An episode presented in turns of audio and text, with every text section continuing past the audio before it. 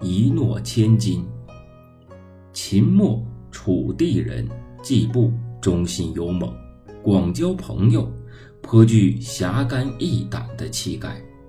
季布十分的信守诺言，只要他答应过别人的事情，他都会竭尽全力的去做。就这样，久而久之，季布不仅赢得了当地人的赞誉，而且声名远播。连北方的侠士都知道他的大名以及事迹。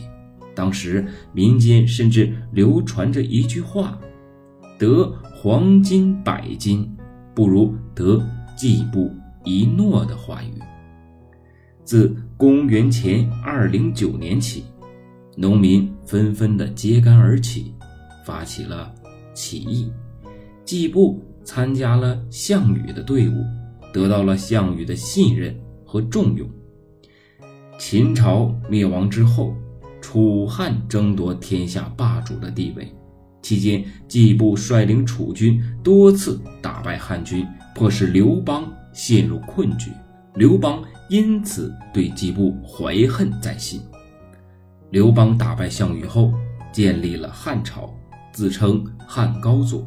后来，刘邦出黄金千两，下令悬赏捉拿季布，并且严令禁止他人包庇窝藏季布，否则诛杀三族。季布开始的时候藏在周氏家里，随着朝廷的搜捕力度逐渐的增大，周氏把季布送到当时有名的侠义之士朱家那里。对季布十分敬佩的朱家，当即就表示自己将会全力营救季布。于是朱家先把季布安排在一个偏僻的乡间田庄里，接着又去拜见汝阴侯滕公。见到滕公后，朱家说道：“以前季布在项羽的手下任职，尽臣子之义。”这是他应该尽的义务，所以啊，是理所应当的。而如今皇上平定了天下，就为了个人恩怨逮捕季布，不免啊显得有点肚气狭小了。如果季布逃到他国，为敌国所用，汉朝将面临着不可知道的危险啊！不如啊，您去劝劝皇上吧。滕公啊。便由此推断，季布啊应该藏在朱家的家里。又认为朱家说的颇有一些道理，便找了个机会呀，劝刘邦免了季布的罪。刘邦听了童工的建议，派人找到了季布，任命他为郎中，即侍卫官。汉文帝期间，季布被任命为河东郡太守，但他爽快耿直的脾气。却没有过改变。当时朝中有一位名字叫做曹秋生的官员，精于奉迎巴结权贵，季布啊就十分的讨厌他。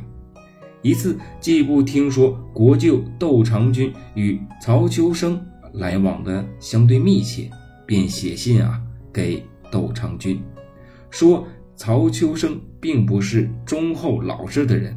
希望窦长君不要和这样的人有过度的深交。窦长君将此事告诉了曹秋生，曹秋生便执意要去见季布。窦长君无奈，只好啊为他写了一封介绍信，派人啊送给了季布。季布看过了介绍信后，知道曹秋生啊一会儿就要来了，虽然嘛有点不高兴。却也啊，只能坐在厅堂之上等候。满面堆笑的曹秋生进门就行了个大礼，大声说道：“哎呀，楚人常说呀，得黄金百斤，不如啊得季布一诺啊！呃，多亏了楚人的颂扬啊，阁下才能这样的声名远扬。呃，我也是楚人，不知阁下为什么要鄙视我呢？”季布见。曹秋生态度啊，非常的谦卑温和，心中的气也就慢慢消了。两个人啊聊了一会儿，季布对曹秋生的印象啊大为改观，还留下曹秋生在家里住了好几个月。临走的时候，还送给曹秋生很多的礼物。此后，曹秋生在传播季布的美名仪式上不遗余力，季布的声名也被传得越来越多、越来越广，可以说是无人不知，无人不晓。